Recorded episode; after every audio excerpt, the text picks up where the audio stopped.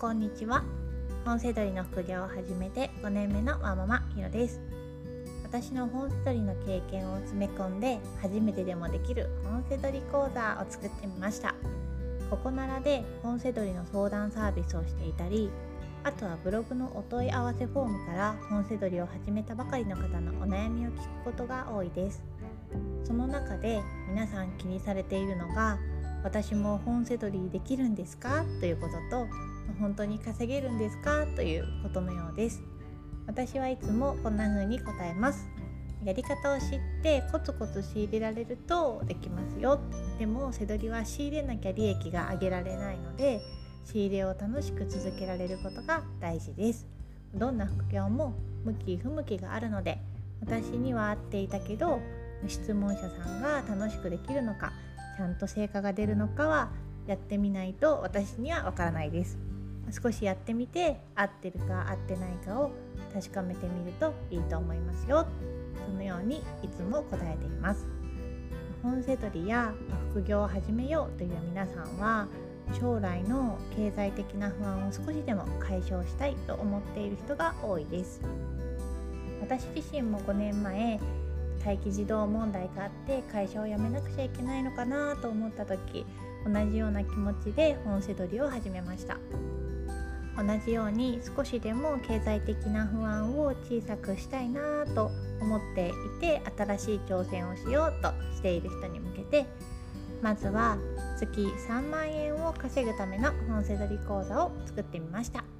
前半はこの動画で公開しますね。この講座の目的は聞いている皆さんが背取りに向いているかどうかわかること。月3万円稼ぐために必要な考え方ややるべきこと仕入れのやり方などももちろんですが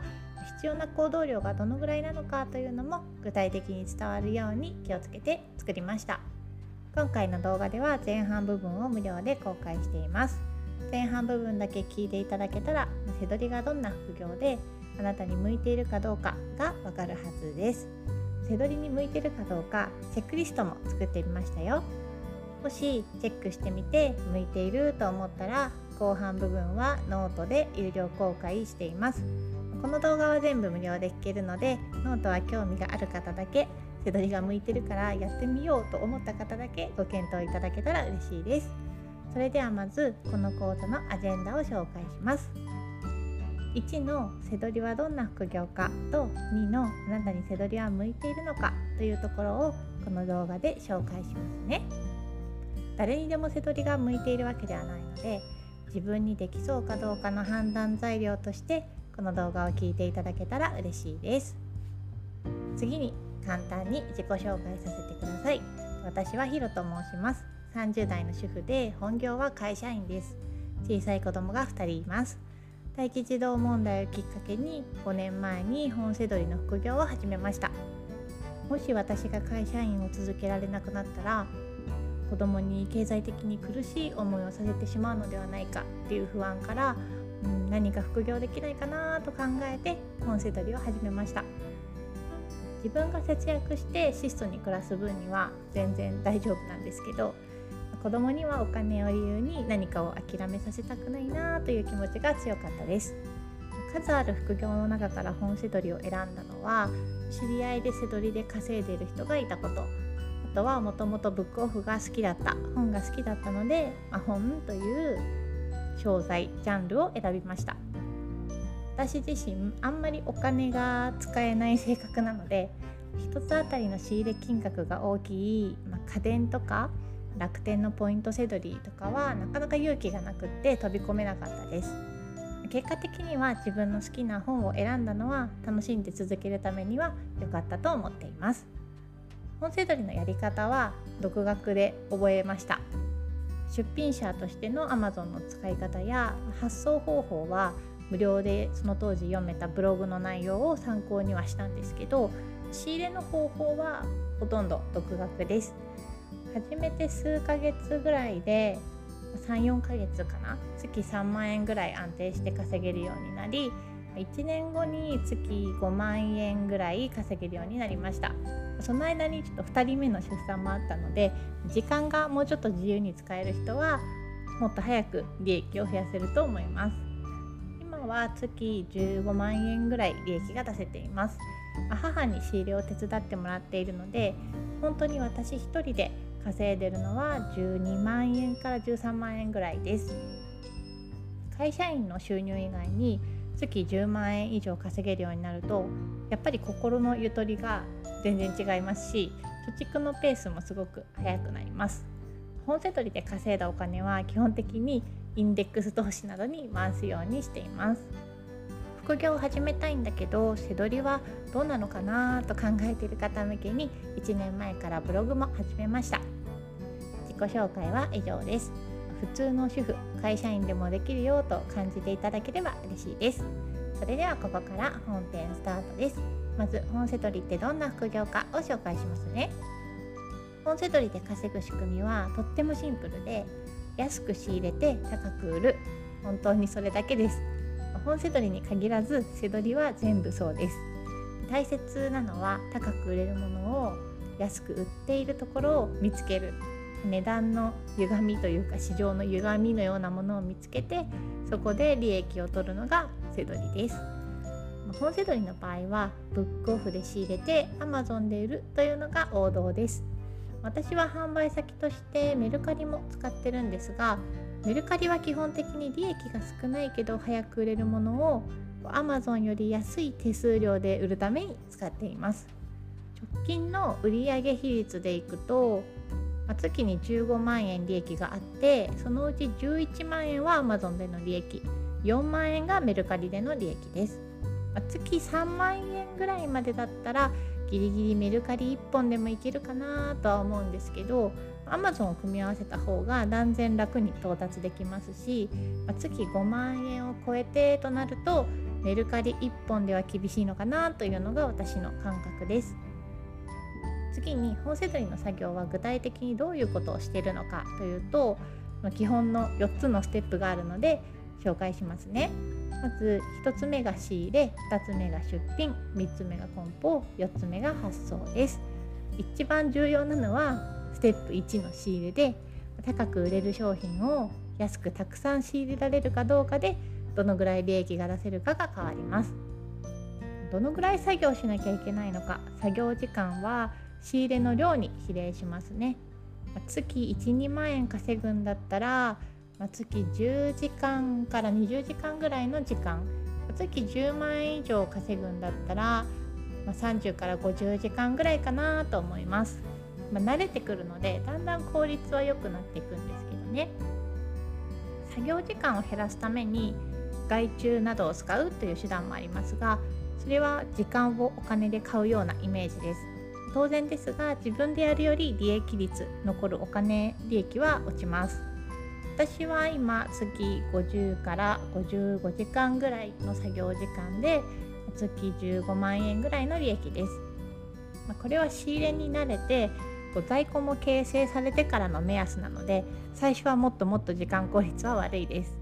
2時間リサーチしたのに見込み利益は1000円もいかなかったなんてことはもう仕入れを始めたての頃はしょっちゅうあります。最初は時給換算するとひどいことになるっていうのはどの副業でもそうだと思うので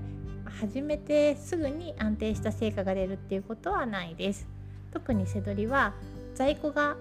ある分が売れていくので最初は在庫ゼロからみんなスタートですよね。だからある程度在庫がたまるまでは、うん、利益が出てる感覚が感じられないかもしれないです。特に仕入れはリサーチの積み重ねでどんどん効率が上がります。将来の自分に期待して最初はコツコツやりましょう。4つのステップを1つずつ詳しく紹介しますね。まずステップ1の仕入れはお店やネットで価格差のある商品を見つけて購入するというのが具体的な作業です。価格差がある商品を見つけて見込み利益や回転率をリサーチします。回転率っていうのは商品の売れ行きのことです。価格差があっても全く売れてない商品を仕入れてしまっては現金化できるまで売れるまでに時間がかかってしまいますし最悪売れ残ってしまいます。仕入れの出来が利益に大きく影響するので背取りで稼ぐためには一番重要なポイント。誰がやるかによって大きく差が出るのが仕入れの工程です。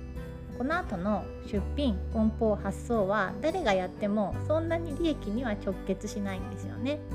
特に副業の場合は出品梱包発送のステップをいかに効率化して仕入れにたくさん時間を割けるのかがいくら稼げるかに直結します。次にステップ2の出品では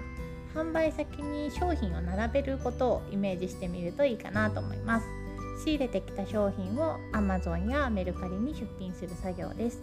出品する時に商品の状態を説明欄に書いたり状態も加味して価格設定をするので検品も一緒に行います。本は1冊23分慣れると1分もかからずに出品はできます。本はあんまり説明の手間が、うん、比較的かからない商材です。書き込みがあるかなど、まあ、見た目でわかるダメージや付属品の有無を書くだけで済みます。家電とかゲームとかその動作の状態を調べなきゃいけないもの付属品が多いものとかあとはアパレル転売で洋服だと、サイズを測ったりとか、ま扱うものによって出品の大変さ1商品あたりどのぐらいかかるかというのは変わります。新品の商品を扱う新品せどりでは状態が全部新品といって差がないので仕入れてきたら在庫の数を増やすだけで済みます。だから新品せどりは出品作業は楽だと思います。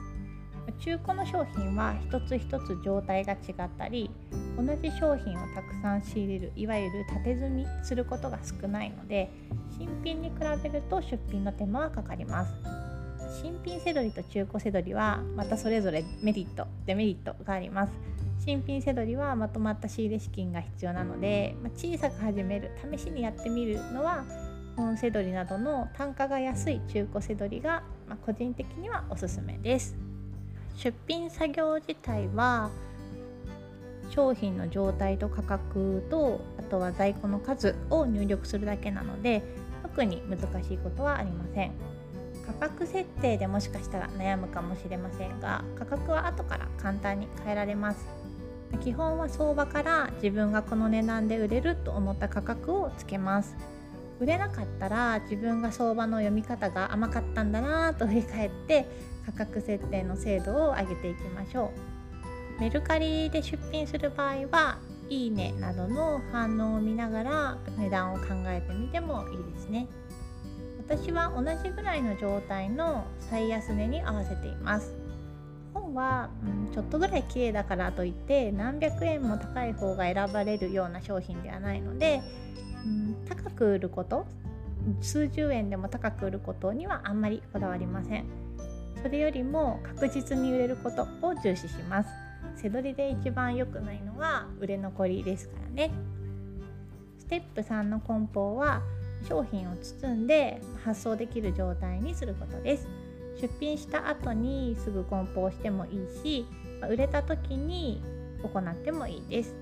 私は基本的に出品した後にもう OPP 袋という透明なビニール袋までは入れてしまいます。自分で読みたい本は避けておいて梱包しないようにしてますけどね。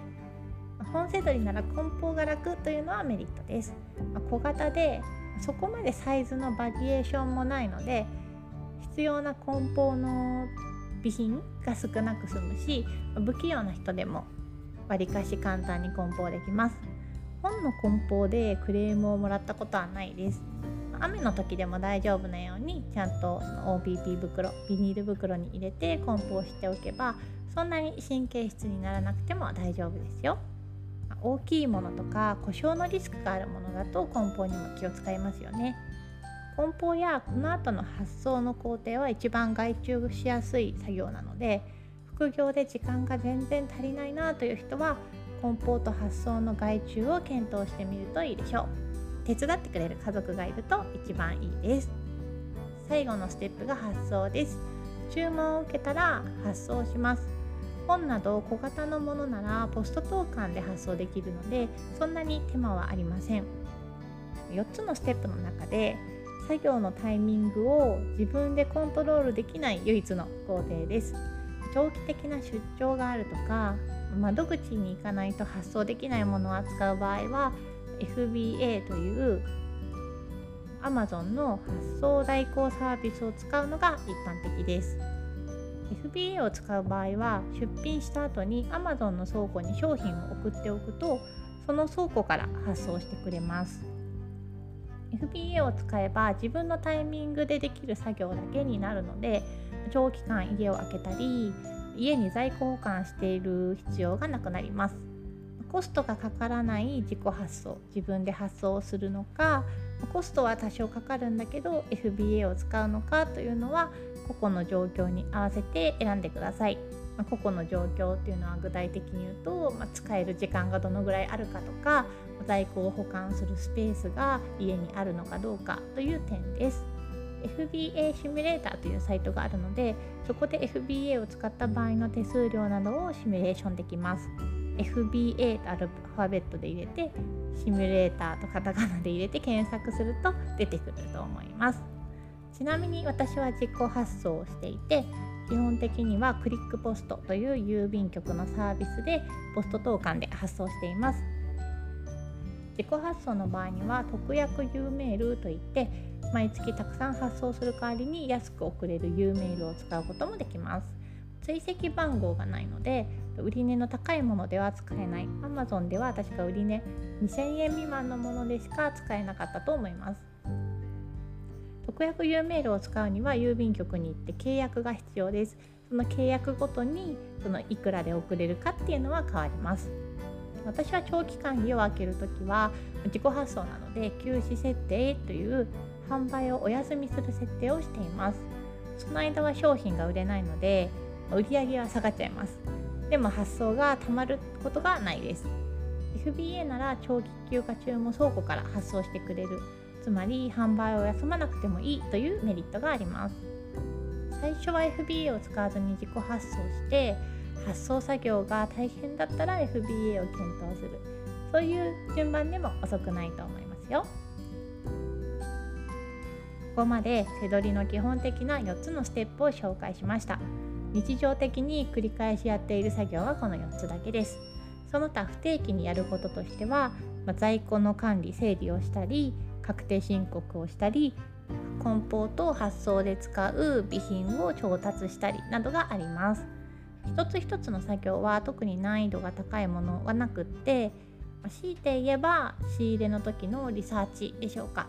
仕入れのリサーチはこの講座の後半部分でより詳しく紹介します。またブログにも仕入れ上達のコツの記事をまとめているので興味がある方はそちらも合わせてご覧ください。背取りの流れが分かったところで次に背取りのメリットとデメリットを紹介します。背取りの大きなメリットはスキルが必要ないことと自分のペースでできることです。スキルが必要ないというのは自分のスキルを商品やサービスとして売ってないということです。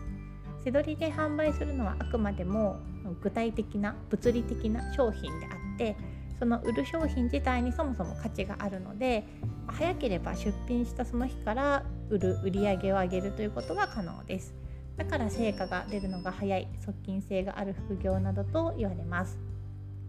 例えばウェブライターだったらウェブライティングのスキルをお金に変えたり動画編集だったら動画編集のスキルをお金に変えてると言えますよね。そのライティングスキルだったり動画編集のスキルを上げることで収入が上がっていきます。だから最初にそのスキルを習得するための勉強が必要だし最初の単価は安くなりがちです。ウェブライターや動画編集がダメだということではなくって何もない何もスキルがない状態から稼ぐ難易度で言うとセドリーは結構簡単だよっていうことです。なぜなら自分のスキルを売るんじゃなくってそもそも欲しいと思う人がいる商品を届けているだけだからですこれは裏返せば出品者個人にこう信用とか実績がたまるわけではないというデメリットでもあるんですけどね影響力とか個人への信用を積み上げて、ま大きな成果を得るか、まニーズのある商品を見つけて早く小さく稼ぎ始めるか、ま、そういう稼ぎ方の違いと言えます。強いてなんかスキルが必要かというんだったらリサーチのスキルが必要と言えるかもしれません。価格差があるかどうかっていうのは販売先の売値を見ればすぐにわかるのでスキルというよりは行動力かなと思います。背取りはお客様との関係性が薄いというメリットもあります。これをメリットと考えるかどうかは人によるかもしれません。自分のスキルを売る系の副業だとクライアントワークになってしまって納品チェックをされたり修正が入ったり納期やスケジュールをお客様に決められることになるのでそれがストレスになる場合もあります。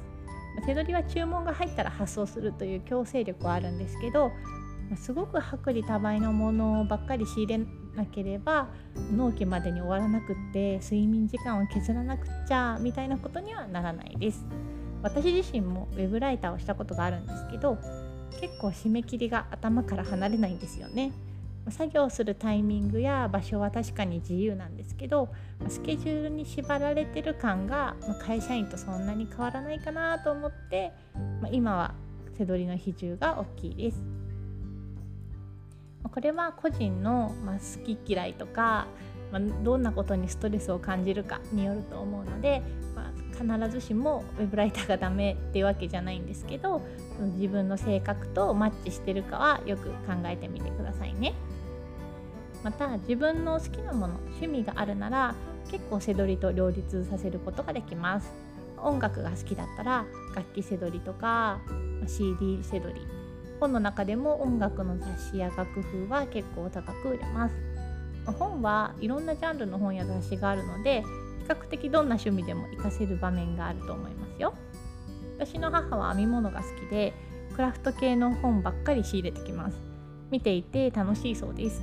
私自身も読書が趣味なので本の背表紙を眺めてる時間は、まあ、本背取りの労働をしてるというよりはなんかワクワク楽しい時間になっています。背取りの中でも本背取り特有のメリットが2つあって少ない資金で始められることと取り扱いが簡単なことです。本は背取りの中でも単価が安いジャンルなので安ければ110円とか220円から仕入れられます。失敗しても数百円だと思えば気が楽ですよね。取り扱いが簡単というのは食品のように賞味期限だったり、まあ、電化製品のように保証期限もないし故障の心配もありません。保管中に日焼けしたり擦れたりすることはあるんですけどそもそも中古品なのであんまり大きくそれで価値が下がるっていうことはないです。保管も本棚に入れておくだけでそこまでかさばらないので扱いやすいというメリットがあります。次にデメリットを紹介します。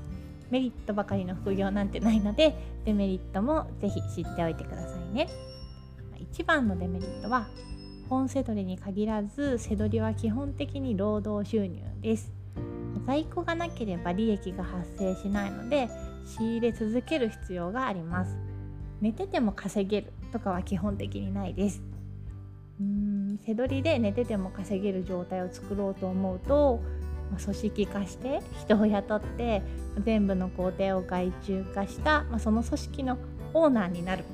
なら寝てても稼げるかもしれません。でもそのぐらいまでやらないと背取りで寝てても稼げる不労所得みたいなことにはならないです。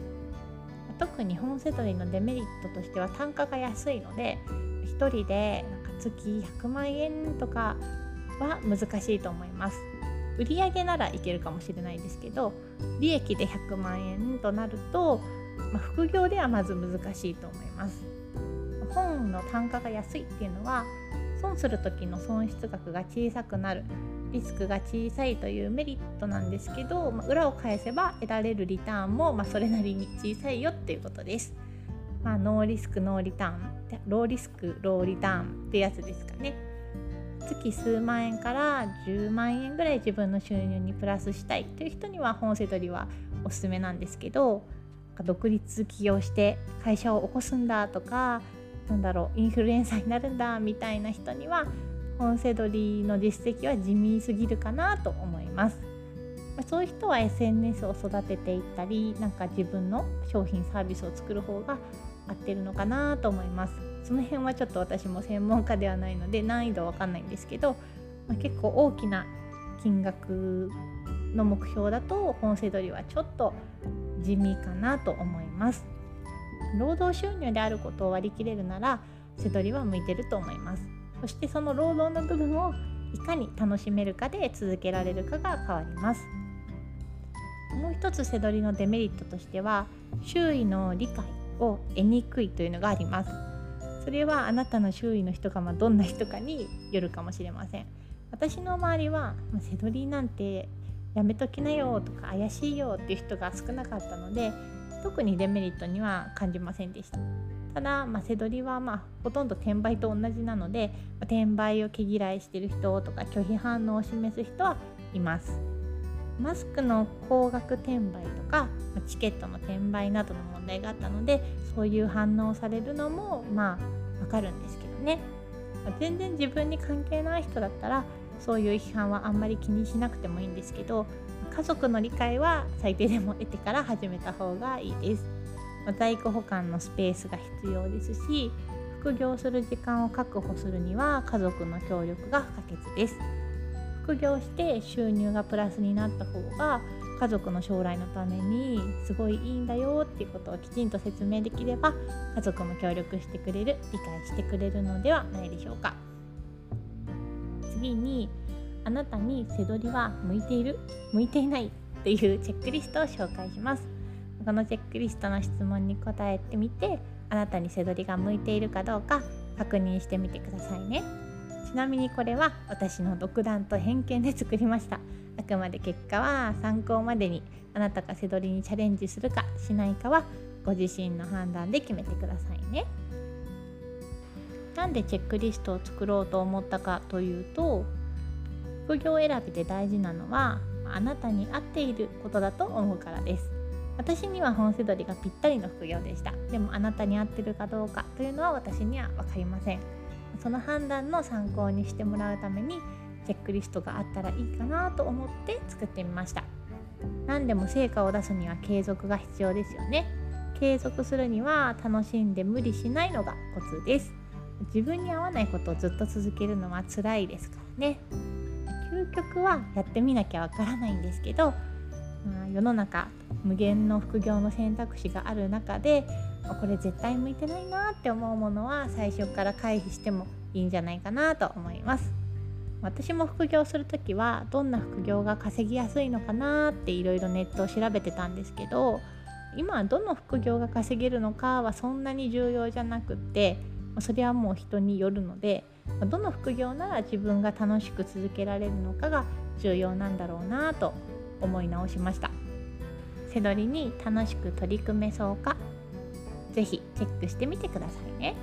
全部で6問あります。当てはまる数が多いほど背取りに向いていると思いますよ。1個も当てはまらなかったら音声取りは難しいのかなと思います。もちろんやるかやらないかはあなたの判断次第ですけどね。それでは第1問。本を見ていて飽きない。本が好き。あなたは当てはまりますか？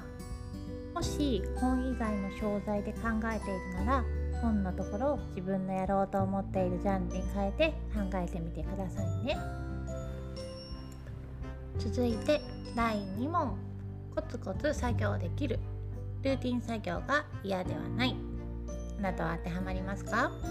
ルーティン作業というのは繰り返し定期的に行う作業のことです。続いて第3問。人前に出たくないインフルエンサーには憧れない。あなたは当てはまりますか？インフルエンサーとして誇る実績としては音声取りは結構地味ですよ。第4問。近所に仕入れできるお店がパッと思いつく。どうでしょうか？思いつくでしょうか？手取りは仕入れが肝心ですからね。最寄りのお店まで1時間以上かかるなんて場合はなかなか効率的に仕入れられないかもしれません。本だったらブックオフ。家電だったら家電量販店やリサイクルショップがあるとやりやすいです。続いて第5問。大きい利益を狙うよりコツコツのんびり稼ぎたい。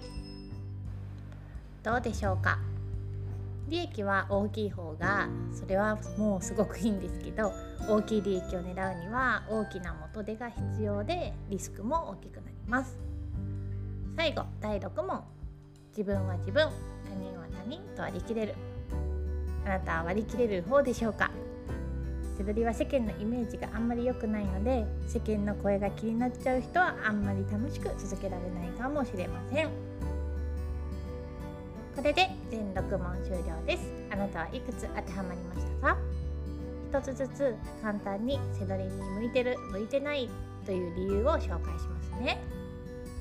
まず第1問の本を見ていて飽きない本が好きについて。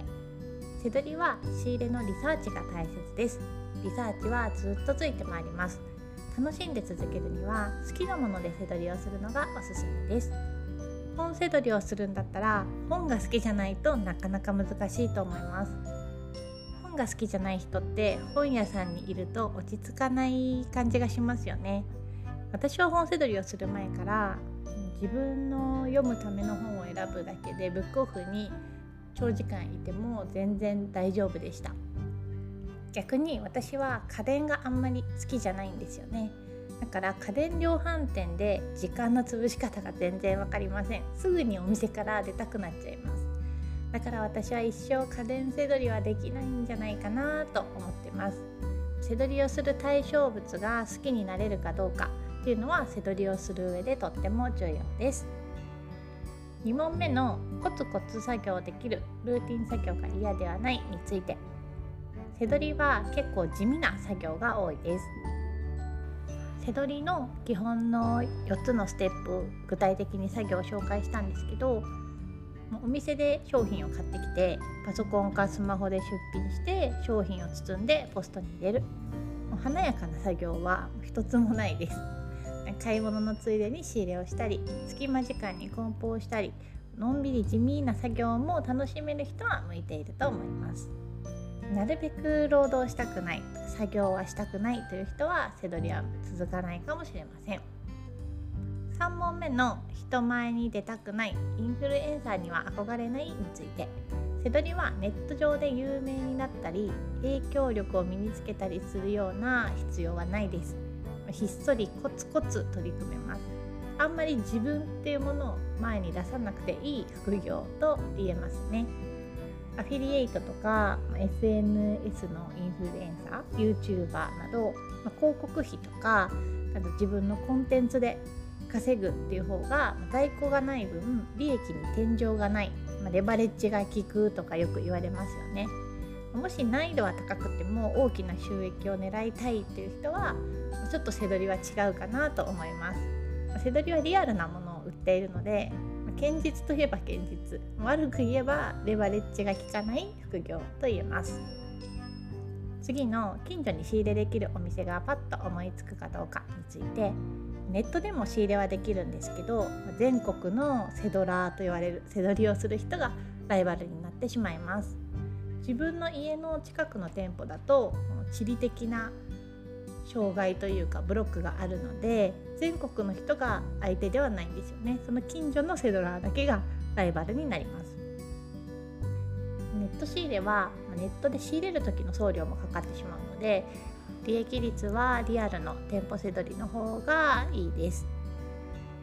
まずは店舗せどりで小さく始めるのがおすすめです。近所に全く仕入れられそうなお店が思い浮かばない人は残念ながら最初からちょっと不利な状況です。後々ネットの仕入れをやってみてもいいんですけどネットしか仕入れ先がないって人と店舗もあるしネットもあるっていう人だったらやっぱり選択肢は多い方がいいんですよね。本せどりだったら近くにブックオフがないとなかなか難しいです。数があればいいっていうわけではなくて仕入れやすいお店がいくつ周りにあるかでどのぐらい稼げるかっていうのは変わります。次の大きい利益を狙うよりコツコツのんびり稼ぎたいについて。売値と仕入れの価格差で稼ぐ副業なので仕入れの量によって月にいくら稼げるかっていうのは決まります。なので大きな利益が欲しければ大きな仕入れ資金が必要になります。すごいちっちゃな仕入れの資金なのにすごい大きな利益を狙うのは難しいんですね。それをやればやるほど稼げるとプラスに取るか仕入れによって利益の上限がある程度決まっちゃうとマイナスに取るかは人によります。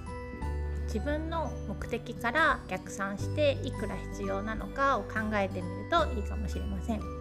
私が本セドリをしている目的は将来の経済的な不安が少し減ればいいなということなので、まあ、大きく資金を投入して大きなリターンを狙うというよりは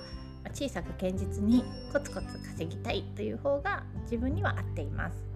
これはそれぞれの副業する目的次第なので自分が何のために副業をするのかいくら月の収益は必要なのかハイリスクハイリターンがいいのかローリスクローリターンがいいのかっていうのを自問自答してみてくださいね。最後は自分は自分他人は他人と割り切れるについて。中には背取りというだけで批判をする人もいます。安く買って高く売るっていうのは多くの商売に共通するビジネスモデルだと思うんですけど背取りをしていると批判されるタイミングがあるかもしれません。他人の目とか批判の声が気になってそれがストレスになってしまうんだったら背取りはやめた方がいいかなと思います。特に店舗背取りだと店舗でリサーチするっていうのは最初結構勇気がいるんですよね。店員さんはさほど気にしてないし自分のことなんて全然見てないんですけどちょっと自意識過剰になっちゃってやっぱり最初はドキドキします。スマホで調べるぐらいだったらハードルは低いので一回やってみると、まあ、なんてことはないってわかるんですけどね。私はちなみに5年ぐらいやってるんですけど一度も店員さんに注意されたことはないですよ。ただ何にどのぐらいストレスを感じるかっていうのはその人次第なので店頭でリサーチするのに抵抗を感じるという人はネットの仕入れだけになってしまいます。そうすると利益率も落ちるし最初はなかなか仕入れ対象も見つけられないかもしれません。できれば勇気を出して店舗せどりから始めるのがおすすめです。ここまでチェックリストの簡単な解説をしました。結果はいかがだったでしょうか？あなたにセドリは向いていましたか？セドリに向いていた人も向いていなかった人も副業選びで大切なことを私から一つお伝えしたいと思います。それは副業選びは自分が好きか楽しめるかどうかが大切だということです。私は本セトリで月15万円ぐらい稼げるようになりました。その一番の理由はとにかく本が好きで本セドリがほぼ趣味になっているからです。例えばもし会社のお給料がありえないんですけど月100万円になったとしてもう背取りの利益は必要ないんじゃないかなとなったとしても多分私は趣味として続けてるんじゃないかなと思っています。趣味プラスお金が稼げるなんて副業を始める前は知らなかったので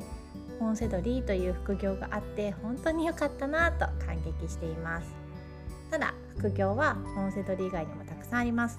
自分が好きなことを副業と結びつけるのが一番です。文章を書くのが好きだったらウェブライターやブロガーという選択肢もありますし動画を見るのが好きだったら YouTube とか動画編集。私の母は編み物が得意なので、まあ、ミンネでハンドメイド品を売っています。セーターが1万円ぐらいで売れたり毎年買ってくれる固定客もいるそうですよ。SNS を見るのが好きだったら今は SNS 代行という副業もあるんです。新しい稼ぎ方ですよね。会社員の時の経験を生かしてオンライン秘書とか営業代行経理の代行もあるのだとか。調べてみると本当にたくさんの副業があるので是非自分に合う副業を探してみましょう。自分に合うかどうかを判断するのは小さく始めてみるのが一番です。究極はやってみないとわからないですよね。これできそうだなと思ってもやってみたら全然イメージと違ったりこれは向いてないかなと思ってもあれ意外と楽しいって思えたりします。稼げたら結局楽しくなるっていう説もありますしね。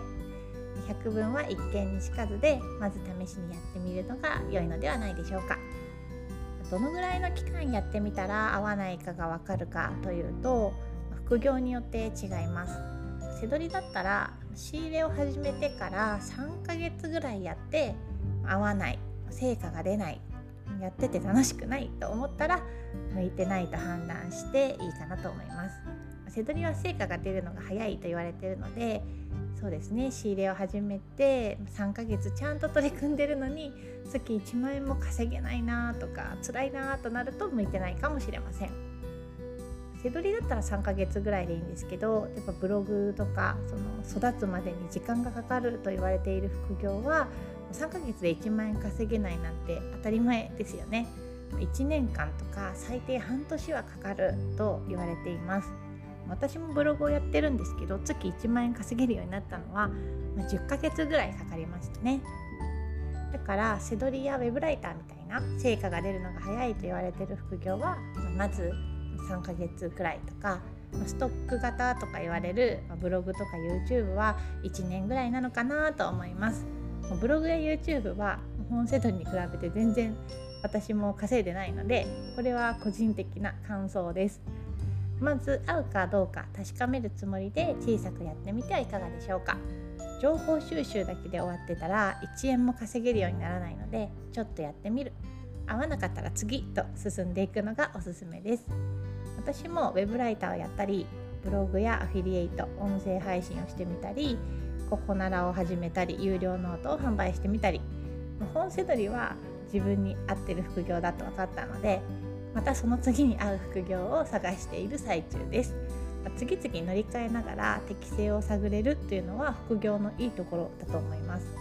本業の会社の転職だとこんなに軽々しくチャレンジはできないですからね。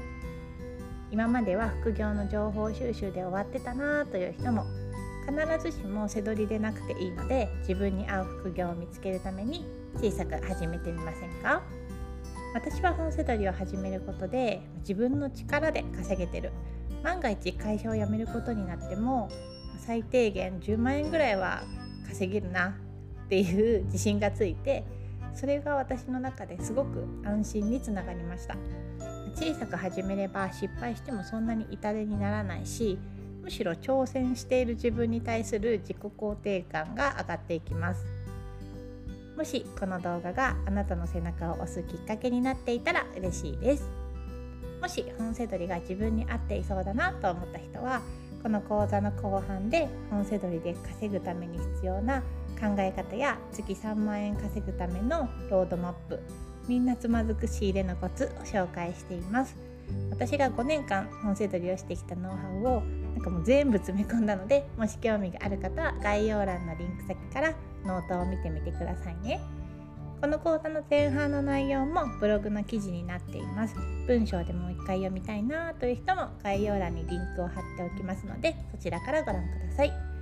私は飛び抜けて稼いでるよみたいなことはない。もう本当にただの主婦なんですけど日本で一番本セドリを楽しんでるという自信はあります。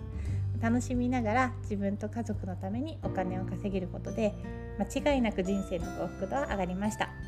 もし本が好きな誰かのお役に立ててたら嬉しいです。最後までお付き合いいただきありがとうございました。ラジオも引き続き更新していくのでまた